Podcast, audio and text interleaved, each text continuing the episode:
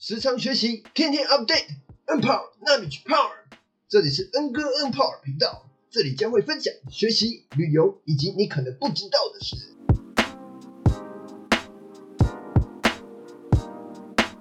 大家晚上好啊！今天一样要跟大家聊一聊《读懂一本书》这本书。上次呢，我们是聊到怎么样读书，就是关于说，哎，要怎么选书、读懂一本书，以及画重点，还有画心智图。今天呢，要聊的部分是如何讲书。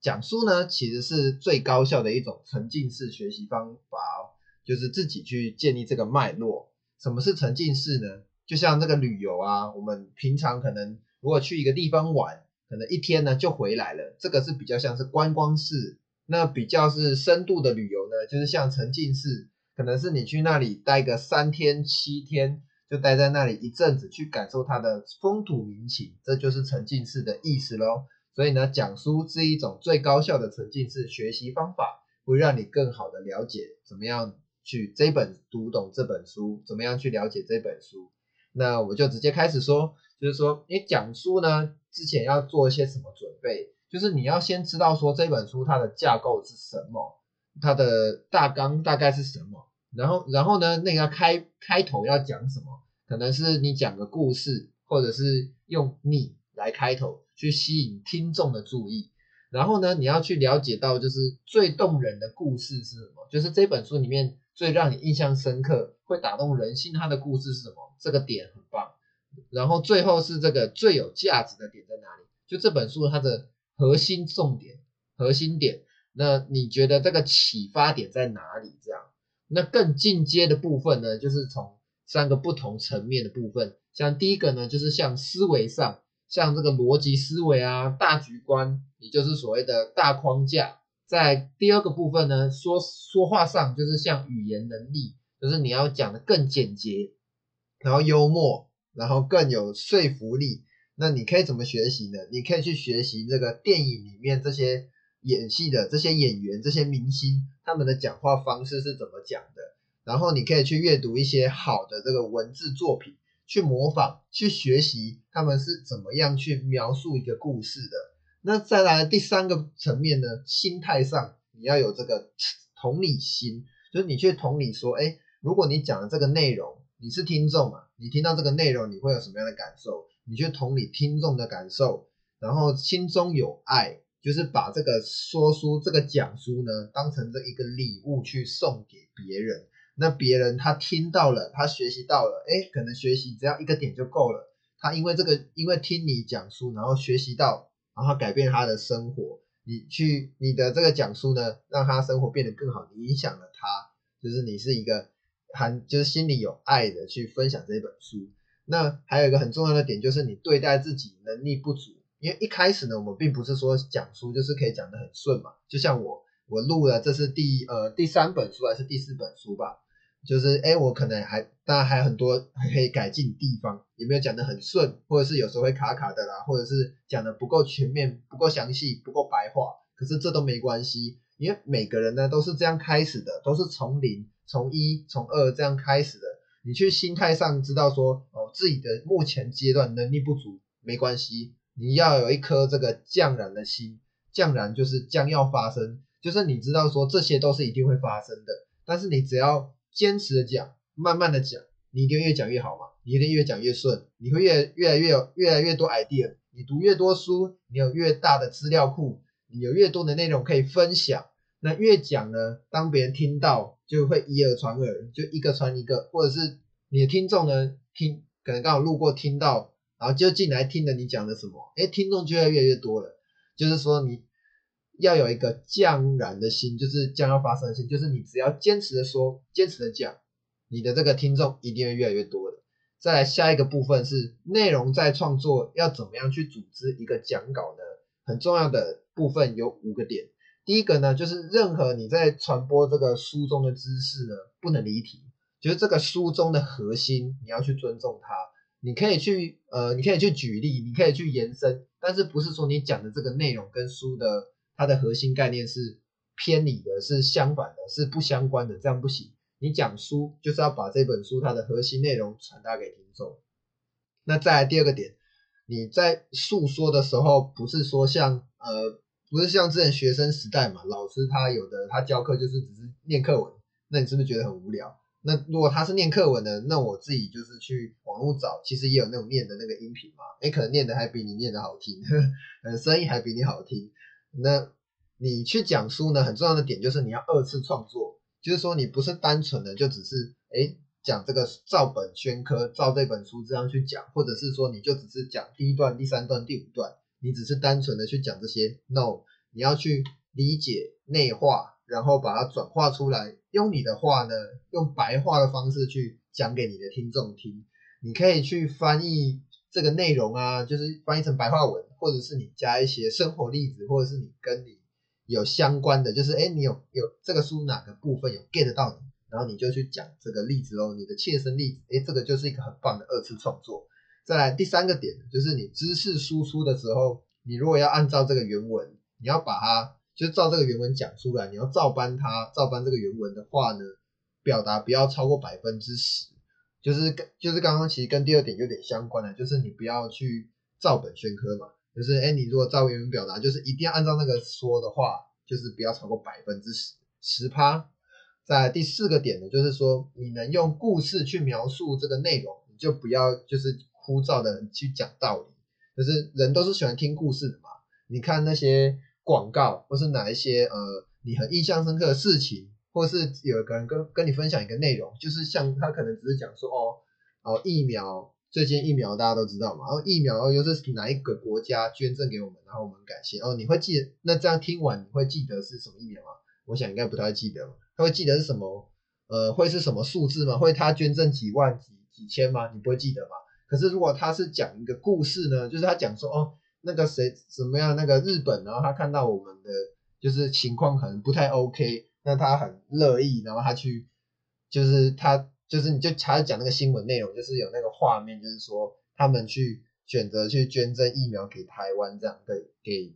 给台湾就是对台湾中华，对给台湾，那这个部分就是也像是在讲故事，那是不是你就会比较记得说，哦，是一个心地是心地很善良的日本，他们捐赠给我们，那我们很感谢。或者是你看那个书讲这个呃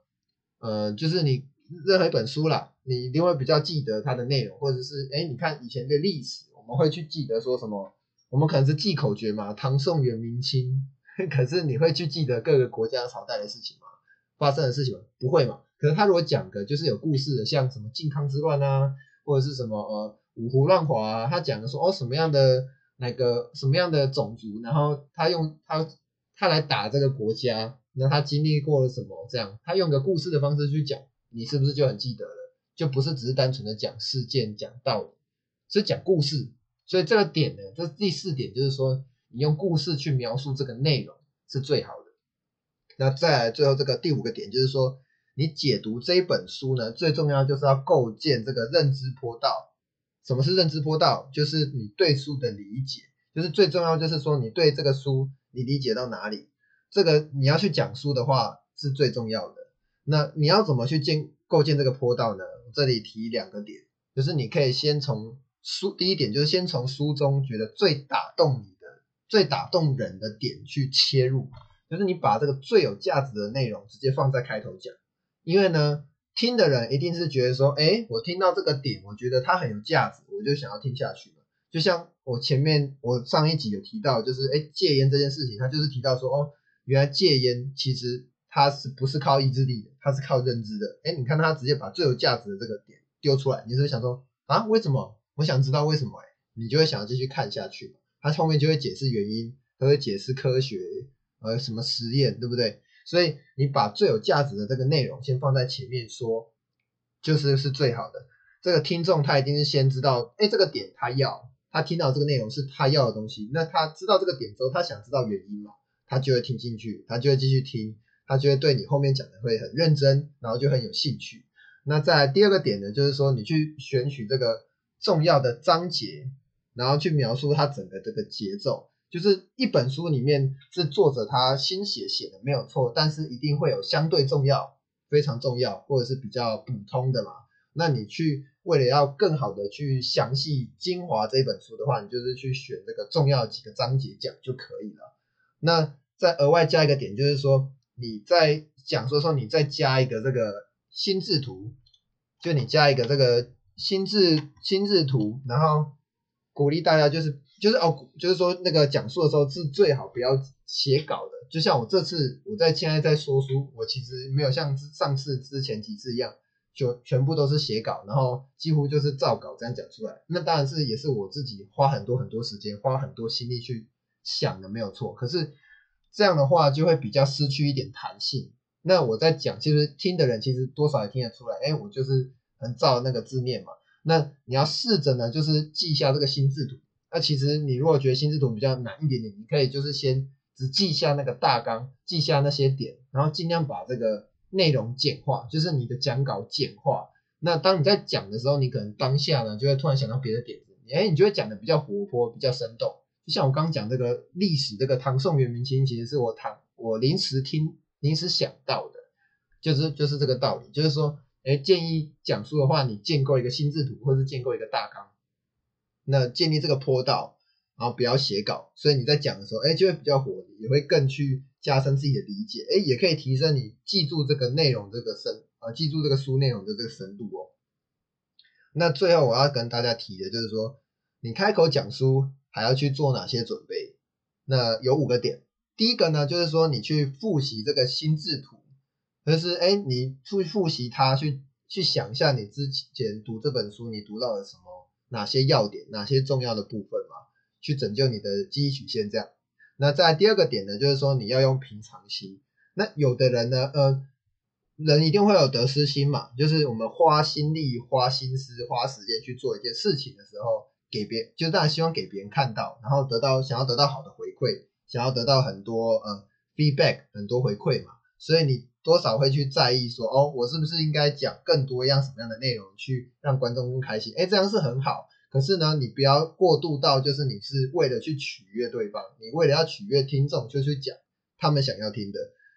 对，就是你要当成就是说，哎，你今天把这些你内化后这个分内化之后呢，你要分享这本书，你把它当成是一个礼物，哎，谁听到呢？如果他听把这个礼物当送给对方，可能有人觉得哎还好，有人觉得没什么用，有人觉得哎很棒，那这个就是对他来说就是一个很棒的一个礼物，你对你让他有所启发。然后他去做了一些改变，让他生活更好，这就是很很好的一件事情啊。就是说，所以这个第二点呢，就意思就是你用平常心，不要是为了取悦听众，是当做是送礼物。那在第三个点呢，就是说提高善用这个知识的诅咒。知识的诅咒是什么？就是有时候我们会觉得，就是哎，可能你的长辈或者是比你呃，可能在工作上比你经验更好、更多的人，或者是生活上他在他的那个他的。他的职业或是他的行业里面有功成名就，你会觉得哦，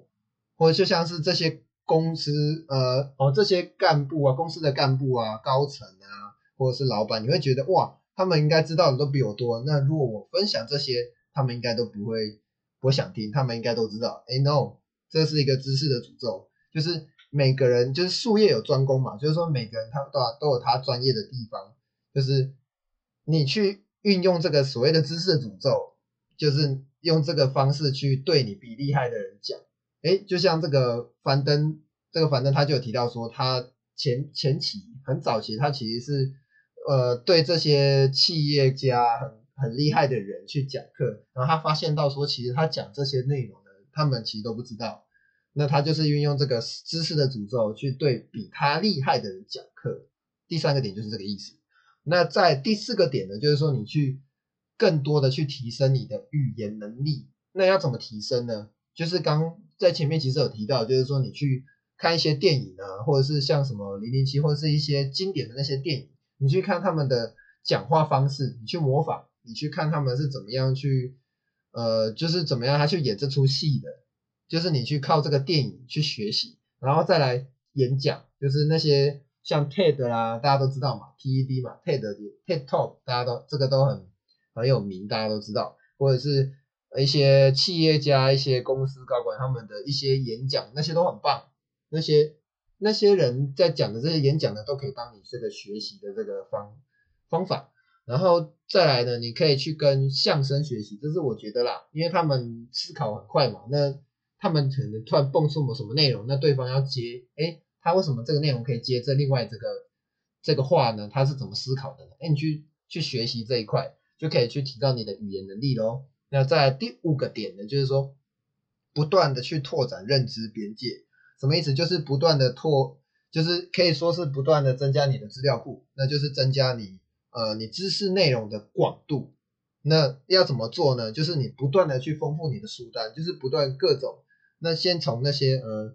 呃，可以可以先从那些比较入门，然后一些比较经典的那些书开始读，然后慢慢的你越读越多，呃，越来越广，越来越多不同面向。就像我上一集有提到，就是你读书，你可以读越越多越广的书籍，可能心理学啊、国学啊、法学啊、法律学各个方面都去去去接触。其实你不要不会觉得。你不要觉得说就是不同领域它的书其实是没有相关的，其实他们总会有一些相相连、相通、相同的地方。好绕口，就是一定会有可以相连通的地方，只是你不知道而已。哪天你就会发现，哦，原来这个 A A 的方面其实是可以跟 B 某个方面连通，然后 B 的方面某天某方面可以跟 C 连通，这样就是所以你要去不断的去丰增加你的广度，然后再来就是丰富你的知识哦。所以总之第五点呢，就是说。不断的去拓展你这个认知边界。好，那我以上就是讲书的这个分享，帮大家总结一下。首先呢，讲书要做什么准备呢？就是哎，首先你要知道架构是什么啊，然后开篇你要讲什么，就是你开头要说什么，你可以讲故事或者讲你当开头，然后再来这这本书里面最动人的故事，最让人会有感受的故事是什么？然后最有价值的点又是什么？然后再第二个点就是说，哎，如何去组织这个讲稿？首先呢，就是说不要离题，你要以一手知识为指导原则，就是核心原则这样。然后再来就是，哎，二次创作，呃，不是照搬这个书的内容，就是哎，你去消化吸收、内化之后讲出来，这是二次创作。然后你如果要照搬照搬原文的话，不要超过十趴。然后再你去运用故事去描述。然后最后呢，你就是构建这个认知坡道。你要把这个最有价值的放在前面讲，你先讲这个精华，然后不要写稿，运用这个心智图来当做你的这个呃拯救你的这个回忆思呃什么回忆曲线、记忆曲线，呵 呵然后最后这个开口讲述还需要注意的事项，首先呢，你去复习这个心智图，哎，就是知道大家知道说我应该怎么说，然后再来你要去除私心，就是你平常心来分享，当做一个这个礼物送给听众，然后。你善用这个知识的诅咒去对比你厉害的人说，然后再来你可以运用电影啊、演讲啊、相声来去学习。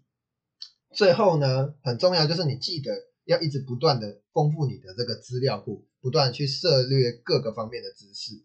好，以上是我这个读懂一本书里面关于讲书的这个心得分享，请帮我留下五星好评，并在留言区或是私信我的 IG。我的 I G 是 J A Y H U A N G 一零零一，可以跟我说说你是怎么讲书的吧？那送大家一句话，就是，哎，不读书有远见，那是奢望；那读书有而有远见，那不是偶然。这是高希军是一位很有名的人，他分享的。那愿大家越读书越越来越有越有深度，越来越更加的 update 喽。想获取第一手消息，赶紧按赞、订阅、分享吧，跟恩哥一起成长吧！时常学习，天天 update，up，那你去泡。